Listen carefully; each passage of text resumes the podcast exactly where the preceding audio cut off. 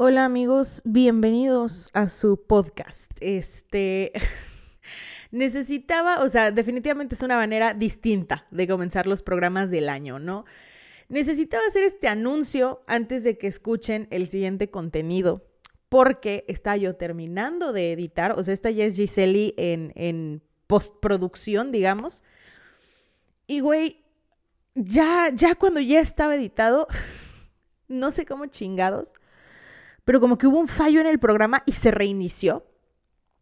Y obviamente me restablecieron la copia guardada y me puse a checarla y según yo está bien, está prácticamente intacta. Pero la verdad no sé, no sé. Entonces, si ustedes de repente escuchan algo por ahí que dicen, ahora, ahora, ¿qué pasó aquí? Hagan oídos sordos. Se los pido, por favor. Estoy en un nivel de estrés y frustración de no mames, por favor, de qué manera de empezar el podcast del año me cae. Entonces, em, pues sí, ¿no? Ya, ahora sí, les voy a poner su intro, les voy a poner el programa como tiene que ser. Este, pero pues sí, ¿no? Saluditos de, de Giseli ya estresada por este pedo. Eh, adiosito.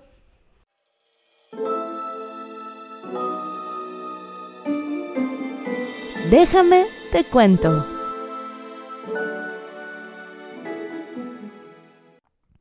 Muy buenas noches amigos y bienvenidos una vez más a su podcast favorito. Chicos, espero que hayan tenido un buen inicio de año. O sea, y ya me tardé, como de costumbre, ¿no? En subir capítulo. Pero pues, o sea, X, ¿no? Aquí estamos. Y bebé, tenemos que hablar. Pero no te me espantes, no es nada malo, nomás vamos a echarnos una platicada entre tú y yo. Eh, bueno, tengo planecitos para este año, eh, incluyendo que este es el año en el cual me gradúo de la carrera. Así que pues ya tengo que empezar a ver ciertas cuestiones por ahí de, eh, pues que si servicio, que si oportunidades laborales, ¿no? O sea, yo siento que entre más adulto te vuelves más culero, se pone todo, pero pues ni modo, bebé, ¿no? Una tiene que crecer. Entonces, aparte de como que todos mis proyectos personales, obviamente también tengo en consideración este podcast. Y por lo tanto, también tengo planes para eso. Eh, pues chica, se vienen cositas. Por eso mismo les voy a ser bien sincera. Si bien este programa es mi hobby, como se los he dicho infinidad de veces, sí quisiera entregarles un contenido como que más chido pero para hacer eso necesito mejorar ciertas cuestiones. Ahora, yo ya había planificado ciertas cosas, pero como que no me había animado a ejecutarlas hasta hace relativamente poco.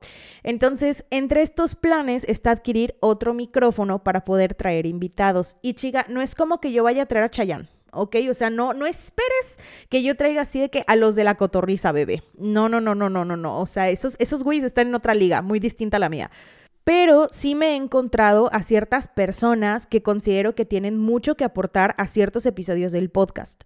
Entonces, también están otras cosillas como que de pronto la información de los casos que me piden vienen en libros y estos libros los tengo que comprar. Y como ya les he mencionado, soy un estudiante, entonces no tengo mucho poder adquisitivo por el momento, así que no puedo pues comprarlos, ¿no? Tan fácilmente. Y les repito que Spotify no tiene opciones de monetización en México México, por lo tanto yo no gano absolutamente un pesito haciendo esto. Y ustedes a lo mejor me digan, güey, pídele dinero a tus papás. Este, pues la neta no quiero hacerlo. No quiero hacerlo porque este proyecto es mío para ustedes. Y pensé en bastantes opciones antes de llegar a esto, como por ejemplo hacer un Patreon, eh, que es básicamente que ustedes puedan accesar a cierto contenido extra, ¿no? Como contenido exclusivo por cierta cantidad de dinero pero no quiero hacer eso porque este podcast es de que del pueblo y para el pueblo. Por lo tanto, quiero conservarlo así. Además de que a duras penas puedo generar este contenido. O sea, entonces no podría manejar el hacer cosas extra. Así que eh, he decidido hacer una cuenta de PayPal específicamente para las finalidades de este podcast y todo el dinero que ustedes gusten aportar, ¿no? Todo el dinero que se recaude va a ser solamente para mejoras del podcast. Ahora, no es de a huevo, es de aquel que diga, ¿no? Quien guste, adelante, no hay cantidad chiquita, no hay cantidad grande, lo que gusten aportar es bienvenido y también si no lo quieren hacer está perfecto porque podcast va a haber. Y la neta, no se crean, sí le pensé bastante en cómo decir esto, eh, pues sin sonar a que me rugen las tripas, pero siento que aparte del ahorro que yo estoy haciendo para poder mejorar ciertas situaciones del podcast, pues a lo mejor con la ayuda de ustedes puedo llegar más rápido a esa meta. Entonces, eh, pues así está la jugada, ¿no? Eh, lo voy a dejar en, la descripción del capítulo, como todas las redes sociales y todas esas desmadres, eh, por si gustasen ustedes. Pero bueno, en temas más amables, este capítulo se supone que tenía que haber salido hace ya un rato, pero he tenido problemitas porque están reparando las tuberías de mi calle y hay un ruidero, bebé, pero un ruido así de que pit, pit y, puro pinche martillazo en el ano, así de... Em, entonces, eh, pues chica, ¿no? Y también, no te voy a mentir, es la hueva. Es la hueva de, de si no quiero. No, muchas gracias. Ahorita sí no te quiero redactar nada porque ando yo bien ocupada con otras cosas. Pero pues eso ya no es bronca de ustedes, esas son broncas mías. En fin, este capítulo es a petición de un fan, al cual le mando un saludito hasta Leesburg, Virginia, y les recuerdo que hay redes sociales del podcast, voy a poner obviamente en la cajita de descripción, como siempre. Eh, y bueno, ahí es en donde yo recibo sus mensajes y publico contenido relacionado a los casos, ¿no? Tenemos un Instagram para esa clase de situaciones y también Spotify les da la opción de comentar. Entonces, pueden dejarme mensajes, yo estoy al pendiente de todo, pero bueno, este caso, mira, la neta yo era bien ignorante al respecto. Pero todos los días aprendes algo nuevo, así que déjame te cuento de Cancerbero.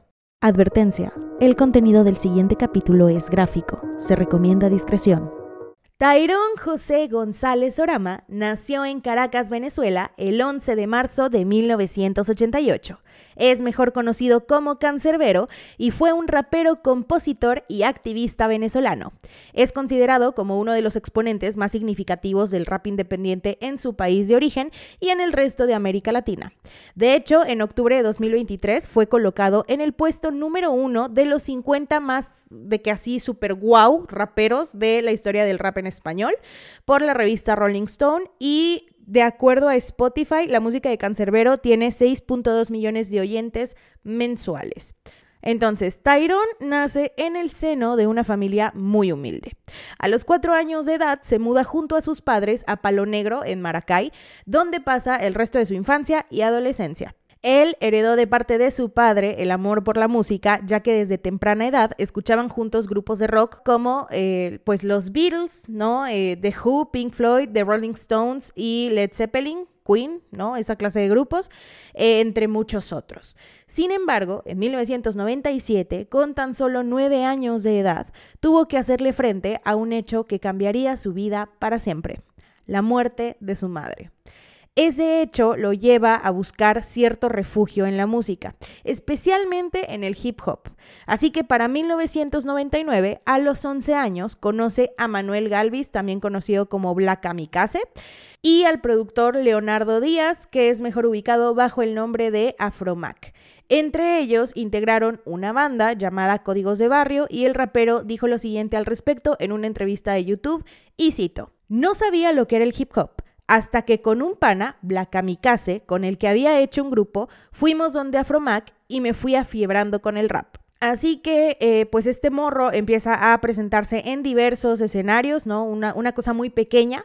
Ahora, estoy investigando qué onda con el hip hop, porque la neta, Mix, yo soy pues bien burra en ese aspecto. O sea, al principio pensé que era un estilo musical y, como que de vestimenta, pero pues esos eran puros prejuicios pedorros míos, porque eh, me encontré que en realidad es toda una cultura originaria de Estados Unidos en los años 60, desarrollada por la comunidad afroamericana del Bronx, que es eh, un barrio de Nueva York, creo, no sé si es poblado, según yo es un barrio de Nueva York, pero bueno, pues resulta que el hip hop en realidad es todo un estilo de vida o sea, se los juro que yo pensé que era un estilo musical, pero pues aparentemente no, es un estilo cultural.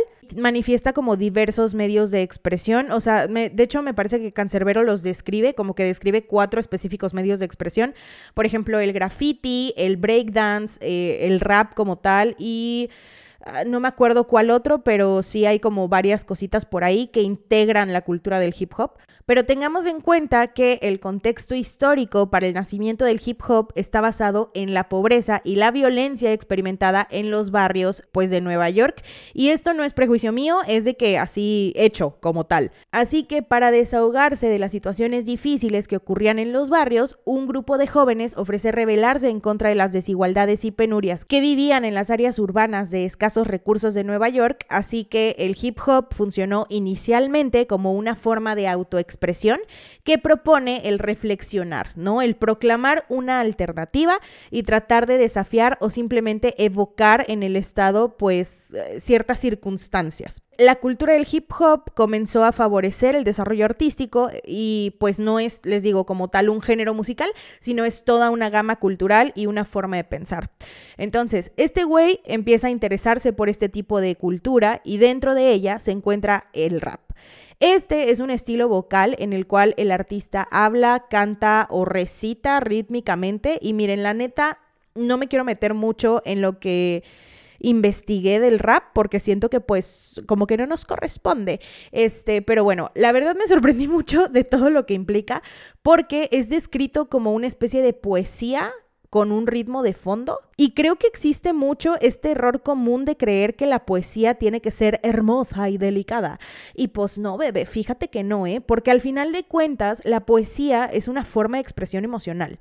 No nomás es de que puro amado nervo, ¿sabes? O sea, no nomás existe el cultivo una rosa blanca en junio como en enero, del José Martí. ¿Sabes? Hay muchísimas más cosas allá afuera. Incluso esas personas que dicen, pero es que los raperos dicen pura grosería. Chica, chica, a mí no sabes, no sabes lo que me zurra que digan, es que las señoritas no deben decir groserías. O este pedo de, es que si tienes una buena educación, no debes usar groserías. Para empezar, les voy a decir algo. Que tu nivel académico no te quite jamás lo vulgar.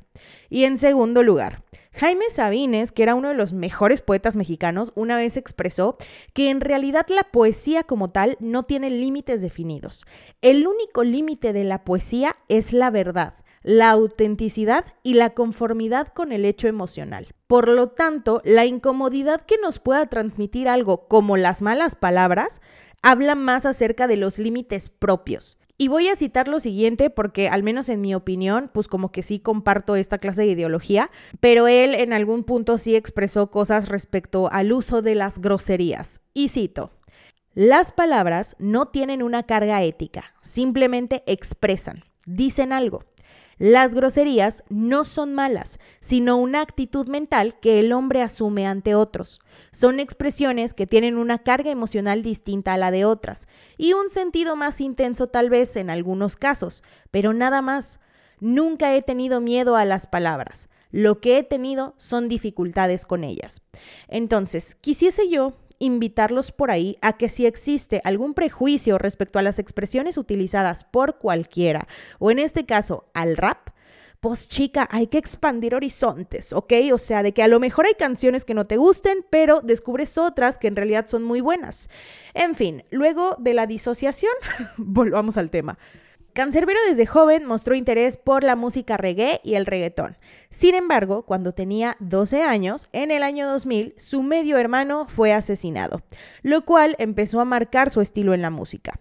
Él comenzó a inclinarse más por ciertos estilos expresivos y profundos, y es en ese entonces cuando adopta el nombre de Cancerbero aludiendo a su gran interés en la mitología griega y especialmente en Cerbero, ¿no? O sea, conocido como Cancerbero, eh, que es el perro del dios Hades encargado de resguardar el inframundo. Pero bueno, de la mano de sus presentaciones y su joven carrera, Cancerbero, a la edad de 15 años, tenía claro que la escuela era una obligación no negociable. Por lo tanto, mientras estudiaba en eh, la escuelita, un cursillo ahí de informática, conoce a un integrante de Supremacy Hip Hop, ¿no? Este, y este señor lo invita, bueno, no sé si era un señor, creo que era un chavo, pero pues yo creo que sí era un chavo, ¿no? Porque estaba en su clase. En fin, este, te imaginas que hubiera sido su maestro. Pero bueno, este güey lo invita a grabar en conjunto en una agrupación llamada Básico y comienza a adentrarse en lo denominado como rap conciencia. Y bueno, no más para que nos quede claro, resulta que este tipo de rap es un subgénero que tiene una mirada positiva, ¿no? O sea, sigue siendo una crítica, pero se enfoca en el rechazo de la delincuencia y de la violencia. Va más allá como a esta onda de crear conciencia colectiva positiva, el mejorar la vida de los oprimidos y de los pobres, ¿no? A través de ciertos conocimientos como la música, el arte, la danza. Y de hecho, Cancerbero es uno de los grandes representantes del rap consciente de habla hispana. La neta, les voy a ser pues bien honesta. Yo nunca había escuchado su música. Me esperaba algo más como, o sea, como hablado muy rápido, ¿no? Y como cantadillo. Pero pues no, chica. De hecho es como bastante tranquilo. Eh, como que si no, tenía yo una percepción completamente alterada de la situación. Pero bueno. Resulta que eventualmente ingresa a la universidad en la carrera de Derecho y Ciencias Políticas, ¿no? Coleguilla por ahí. Pero en algún punto de su carrera el rap comienza a despegar así que decide dejar la licenciatura para poder enfocarse en la música. Eh, en el año 2010 dio a luz a su primer álbum en solitario llamado Vida. Con este disco ganó el galardón al mejor artista hip hop en los premios Distortion o algo así, no le entendí muy bien porque está escrito con X, entonces quiero pensar que es Distortion o chica, no sé, ¿por qué escriben las cosas tan complicado? ¿Ok? O sea, no, no puedo. Pero bueno, esa madre, esa madre que acabo de decir, bueno, ganó ese premio, ¿ok?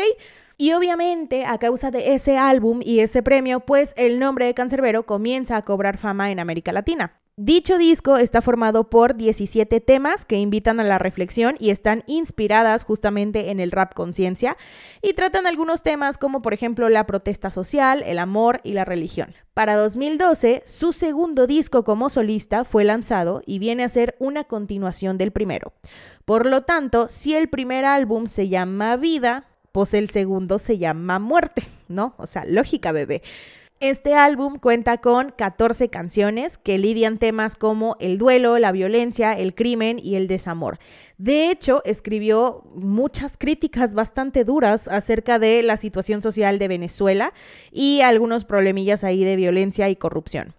Ese álbum es el que se convierte en uno de los referentes del rap, no solamente en Venezuela, sino en todo el continente, dejando pues como que la profundidad de sus canciones.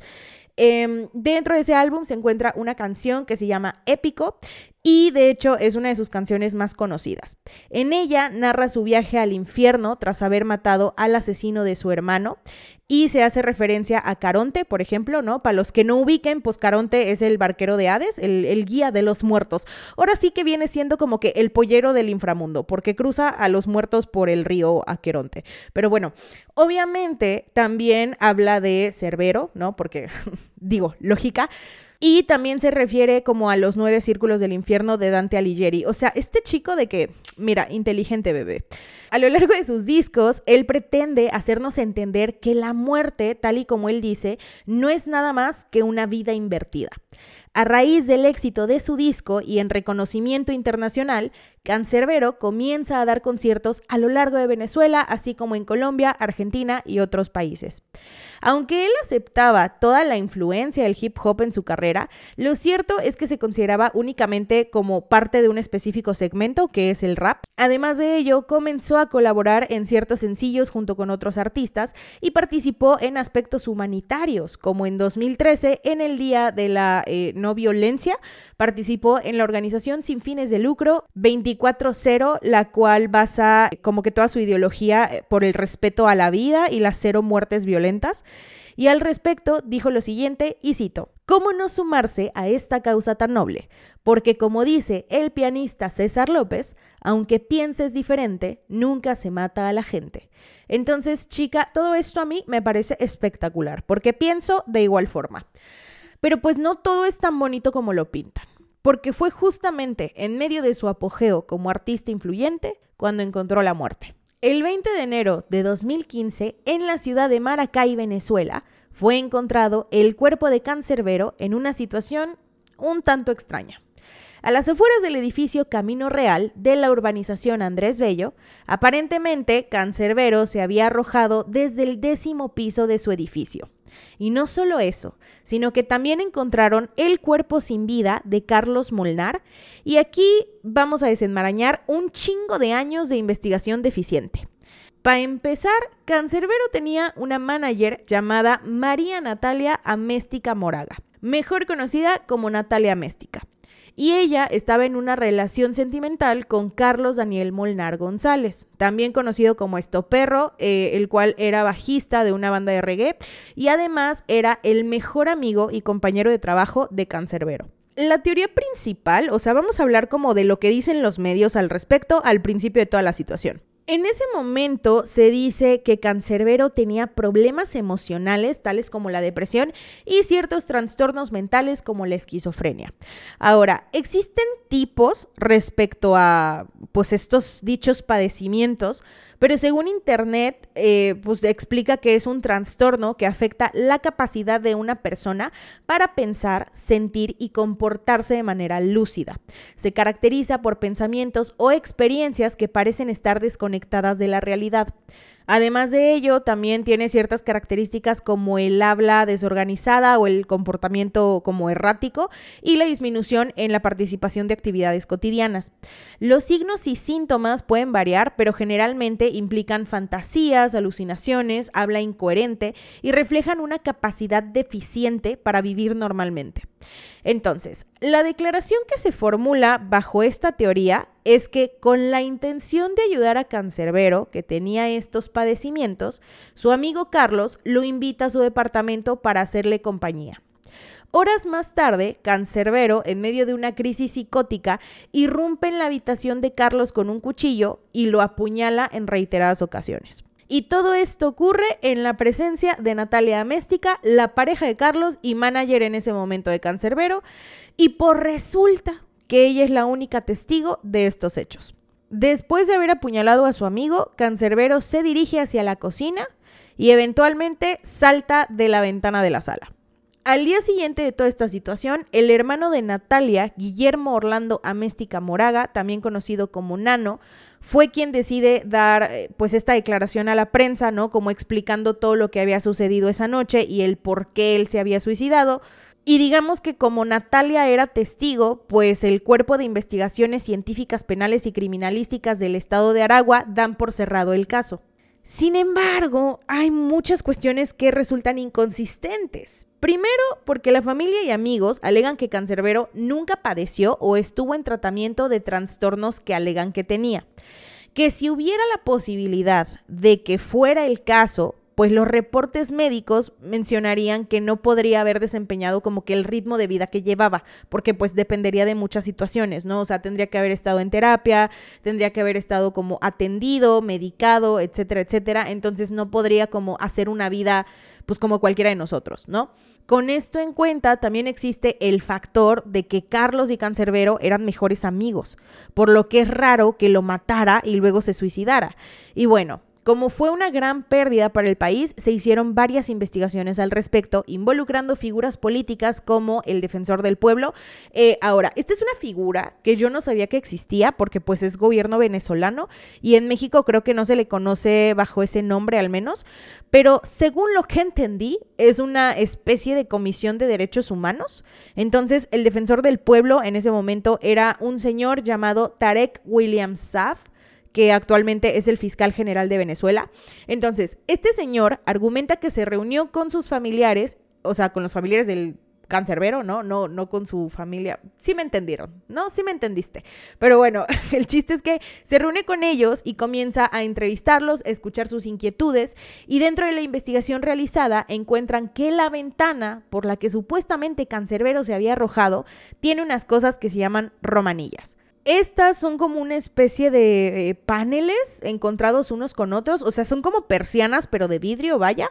Eh, por lo tanto, si este güey usó la ventana como vía de salida, tuvo que haber quitado cada uno de los paneles de vidrio Y entonces, pues la Defensoría argumentó que si Cancerbero estaba en tal grado de desesperación como argumentan las declaraciones iniciales, pues implicaba que él no se hubiera tomado la delicadeza de quitar cada una de las romanillas, sino que se hubiera lanzado con tal fuerza como para romperlas y por lo tanto, en la escena del crimen, digamos, en la escena en donde encontraron a Cancerbero, habría vidrio. Pero pues no hay vidrio, bebé, no hay nada. Además de eso, resulta que la principal testigo de lo ocurrido, o sea, Natalia, se fue de Venezuela días después de los hechos con dirección a Chile. Y pues chica, como que sospechoso, sospechoso. O sea, como por qué saldrías del país, sobre todo en el caso que involucra a una persona con la que estabas en una relación.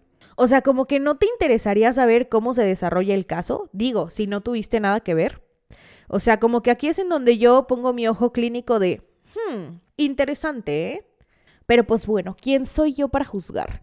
Este, en fin, para dar contexto a esta situación, resulta que un tiempo antes de estos hechos, Cancerbero venía de realizar una gira por Chile y Argentina junto a Natalia y Carlos, porque Carlos iba a ejercer de productor de su nuevo disco y pues Natalia era su manager.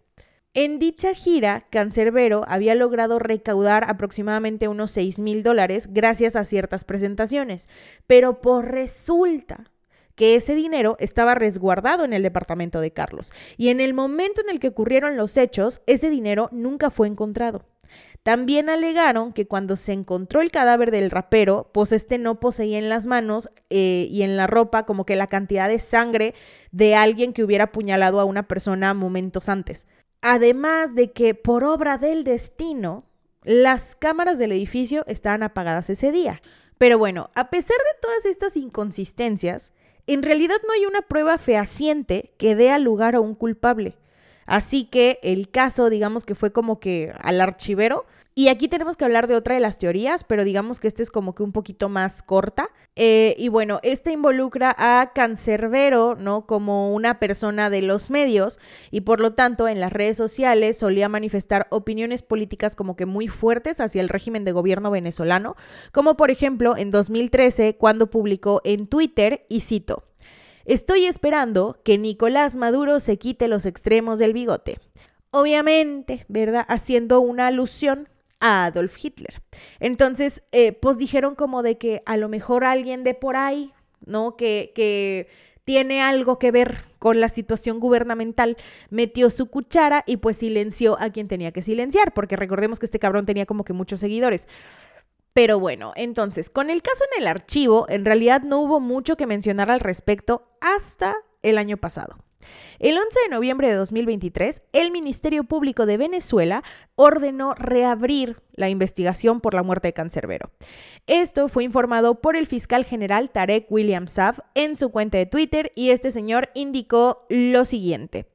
Dijo que se ordenaron inmediatamente varias diligencias de investigación que incluyeran la inspección técnica del sitio del suceso, el levantamiento planimétrico, el cálculo físico de la caída libre y eh, varias citaciones a algunos testigos presenciales y referenciales, además de la evaluación del protocolo de la autopsia para verificar la viabilidad de una posible exhumación. Saab también ordenó radicar el caso en la ciudad de Caracas, luego de que por años estuvieran archivados en, en, la ciudad de Maracay, y de igual manera notificó a la Dirección General de Apoyo de la Investigación Penal a trasladar a expertos de la unidad criminalística al campo en donde pues, ocurrieron los hechos y detalló que también se iba a reunir con sus familiares para poder platicar acerca de la investigación. Entonces, como lo prometido es deuda, el 14 de noviembre este güey se reúne con los familiares de Cancerbero, informándoles que las investigaciones se han retomado desde cero y que están realizando todas las diligencias necesarias para poder esclarecer el caso. Y cito, se hizo una inspección en el lugar del suceso y ya tenemos el expediente en el Ministerio Público. Además, estamos verificando con expertos cómo fue la caída de Tyron desde el piso 10 hasta donde lamentablemente fallece. Hay muchas contradicciones en cómo ocurrió todo esto. El fiscal también informó que las autoridades no realizaron las inspecciones competentes en el cálculo de la caída que presuntamente este güey había sufrido.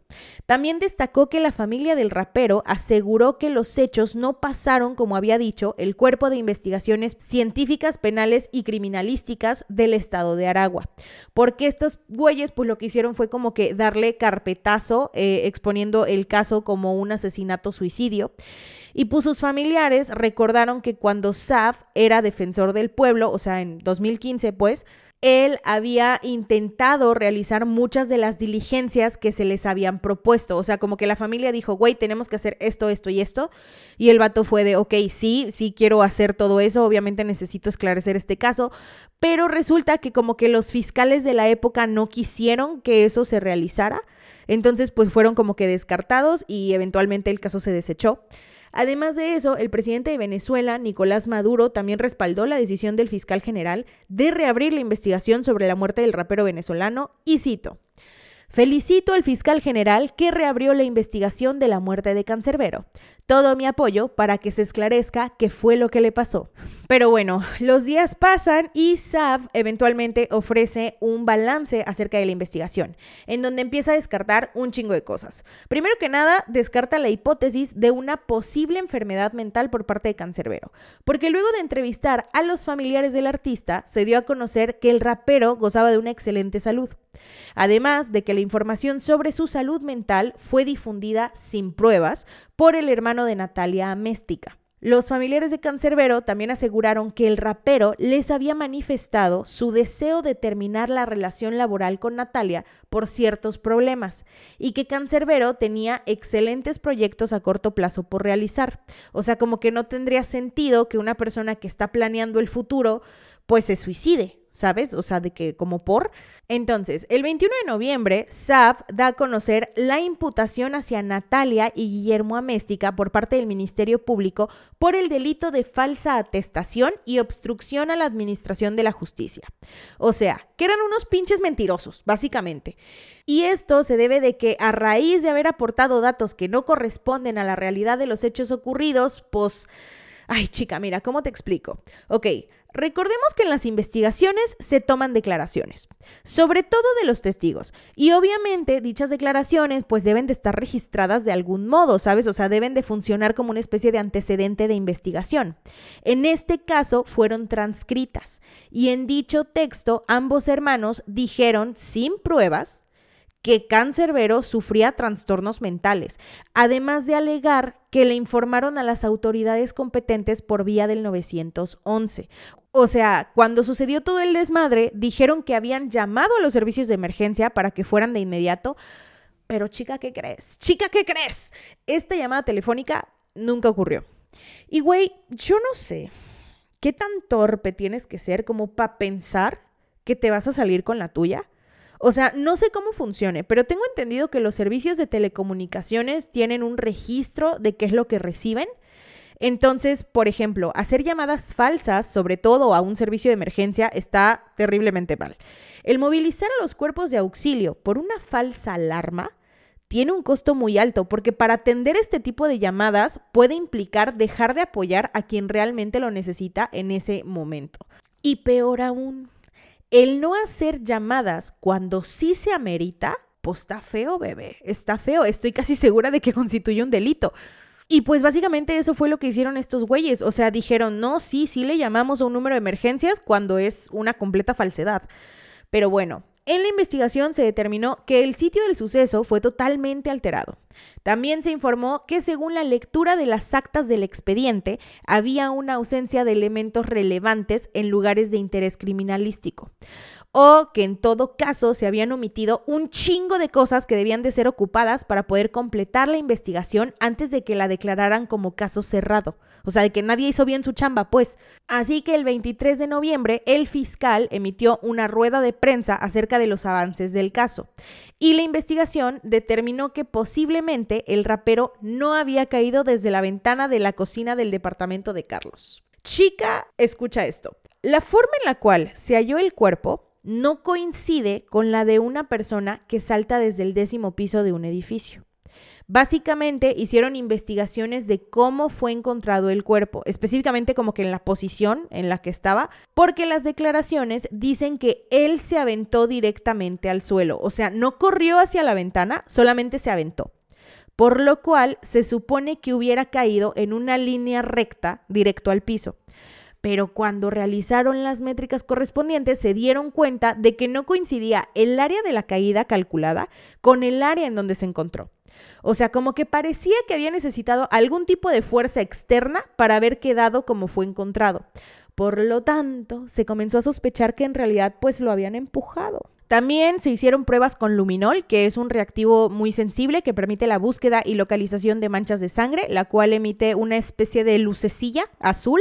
Eh, y pues esto es cuando se mezcla con un agente oxidante como soluciones de agua oxigenada y otros cuantos líquidos químicos. Y pues cuando se aplica reacciona con el hierro de la sangre.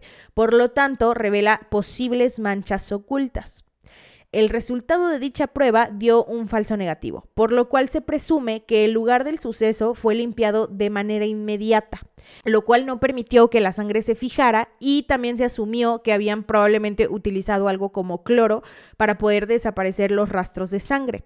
Además de eso, se reveló que Cancerbero fue encontrado en la entrada de la residencia de Carlos con cuatro heridas, producto de un objeto punzocortante, además de que perdió dos dientes. O sea, como que la caída estuvo fea, pues. Mientras tanto, el cuerpo de Carlos Molnar fue hallado en el piso de la cocina del departamento con 17 puñaladas, lo cual quiere decir que la persona que intentó matar a Carlos tenía toda, toda, toda la intención de asesinarlo. O sea, 17 puñaladas es como de que no, pues, pues sí lo querías muerto, bebé. ¿Sabes? De que no, no fue un ay, upsi, te piqué.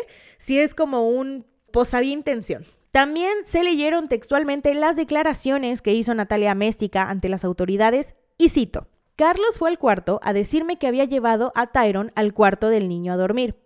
Tyron estaba muy mal y decía que a Leslie, o sea, su novia, la estaban torturando, dando a entender que estaba como delirando, ¿no? Nos metimos a internet desde mi teléfono a investigar sobre qué hacer en casos de crisis de esquizofrenia. Al leer la información que conseguimos, Carlos salió del cuarto con dirección a la sala. A los cinco minutos escuché un escándalo y me asusté. Me encerré en el baño de mi cuarto para poder llamar al 911. Ellos me comunicaron con la policía y me atendió un funcionario.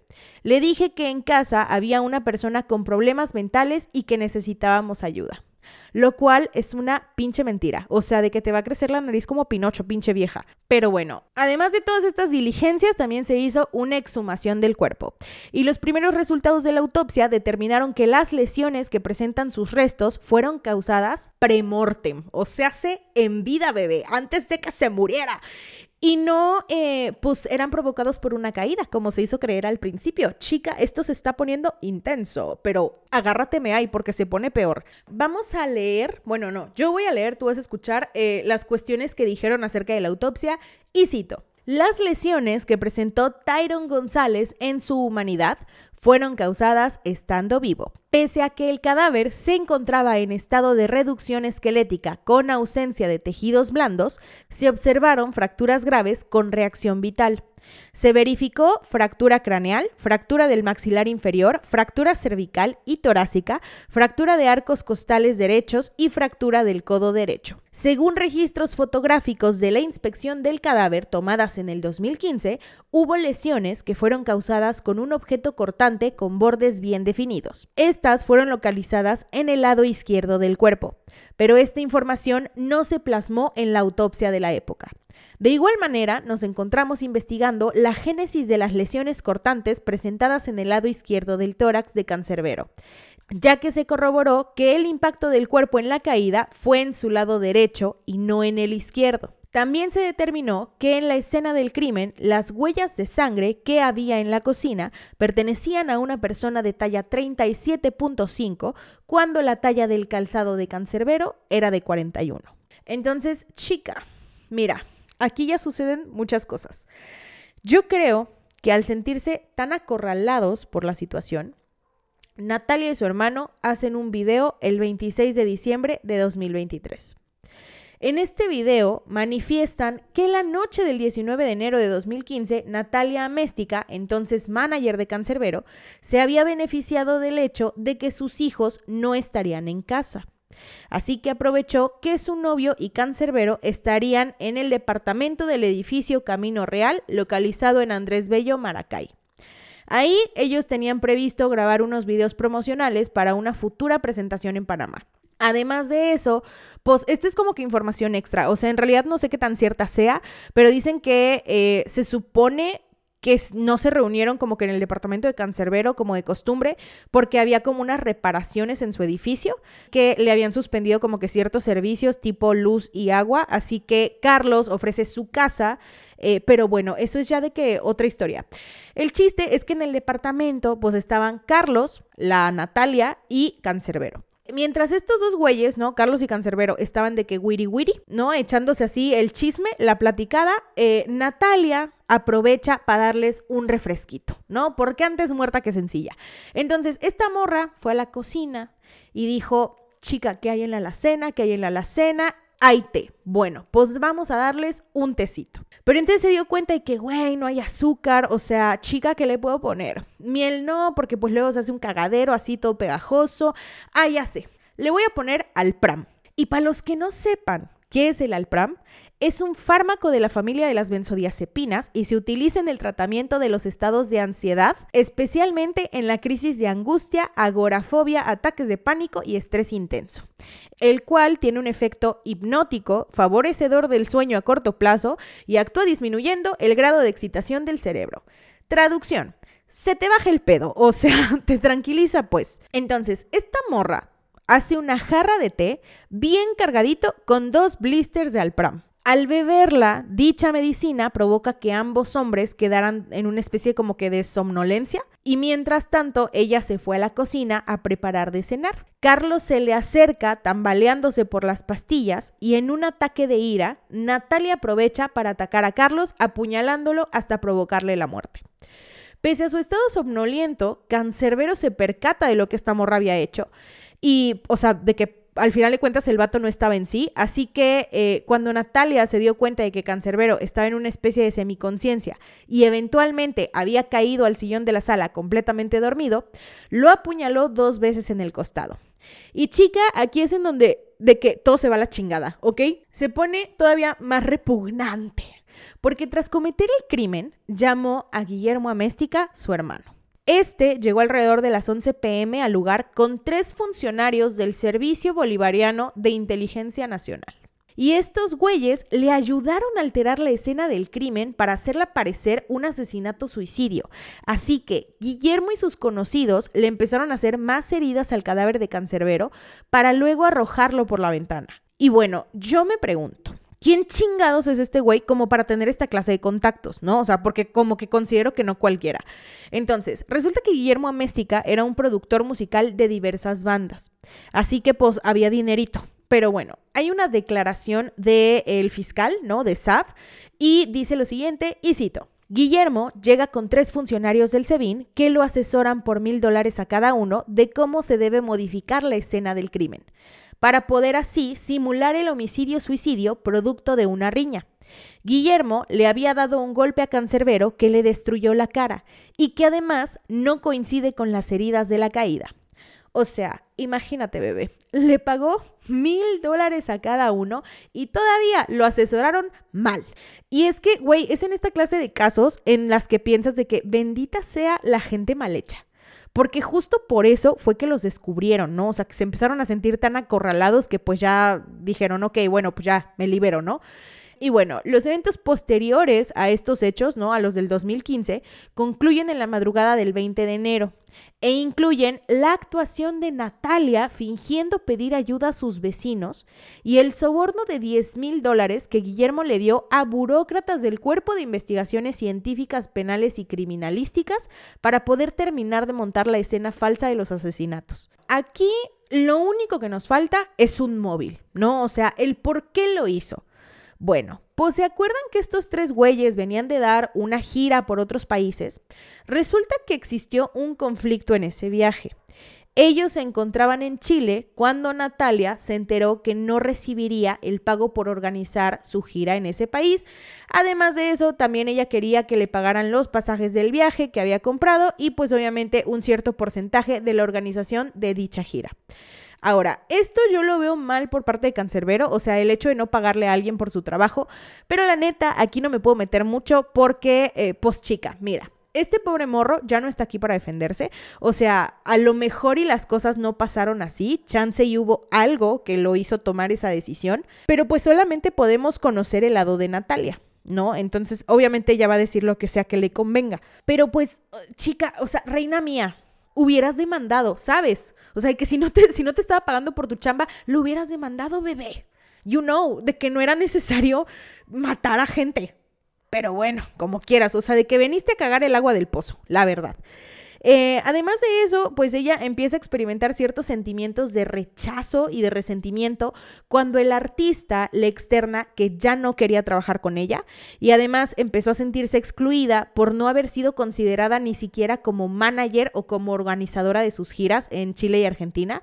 Y pues bueno, obviamente su hermano y ella fueron arrestados por estos crímenes, eh, específicamente por ser los autores intelectuales y materiales. También fue imputado y privado de su libertad el ciudadano Marco Pratolongo, que se me hace una maravilla su apellido, chica, de que no sé por qué me... Es como la morra esta que se llamaba Topanga de, de Boy Meets World. Bueno, pues así. Entonces, este vato era el casero y por poseer las llaves del departamento en el cual se perdieron varios objetos de interés criminalístico, pues dijeron, chica, aparentemente tú eres como que presunto responsable de permitir el acceso de funcionarios que alteraron como que todas las pruebas en la escena del crimen. Además de eso, otros detenidos en el caso son los detectives Jesús Medina y John El Toro, el investigador Edgar Trillo, Gilbert Cruz y Teresa Pinto del de el Instituto Este de Ciencias Penales y Criminalística. También Arkelis Blanco de la Policía Nacional Bolivariana y Solángela, ay qué pedo, Solángela Mendoza, quien fue la patóloga forense que realizó la autopsia de Cancerbero y que además de todo pues la realizó mal, ¿no? Obviamente, pues supongo yo que le han de haber dado una mochadilla por ahí de dinero, este, pero bueno, el 2 de enero de 2024, se, o sea, este año, pues, este mesecito, hace unos días, eh, se informó que Natalia y Guillermo se encontraban siendo procesados por el delito de doble homicidio. Ahora, tenemos unos problemillas por ahí porque resulta que los hermanos Améstica son de origen chileno. Pero en su conferencia de prensa, el fiscal William Saff destacó que se están respetando los derechos de ambos imputados y pese a su nacionalidad extranjera, serán procesados de acuerdo a las normas internacionales para casos de homicidio y corrupción de funcionarios. Además, dijo lo siguiente, y cito, Natalia Améstica y Guillermo Améstica serán imputados por la comisión de los delitos de homicidio calificado con alevosía en grado de coautoría en perjuicio de los oxisos Tyron González y Carlos Molnar, además de la asociación para delinquir. Pero eso no es todo, chica, porque resulta que el Ministerio Público venezolano citó a Claudia Améstica. Ella es hija de Guillermo Améstica y pues básicamente ella necesita declarar acerca del caso de la muerte de Cancerbero, porque ella empezó a señalar que las investigaciones de la fiscalía que acusan a su tía y a su padre por el asesinato son completamente falsas. El fiscal, por su parte, aseguró que Claudia Améstica fue imputada por obstrucción a la justicia y falsa atestación. Resulta que el día en el cual ellos hacen estas declaraciones, ¿no? De, de sí, yo lo maté, em, la hija de Guillermo dice en un video que las acusaciones relacionadas con el caso de Cancerbero están llenas de incongruencias y cito. ¿Usted de verdad cree que la gente en Venezuela se vaya a comer ese cuento? Rechazamos todo lo que hoy se dijo. Todo está viciado, usted lo sabe. Si usted quiere seguir con su show, sígalo, pero no lo haga a costa de la vida de inocentes.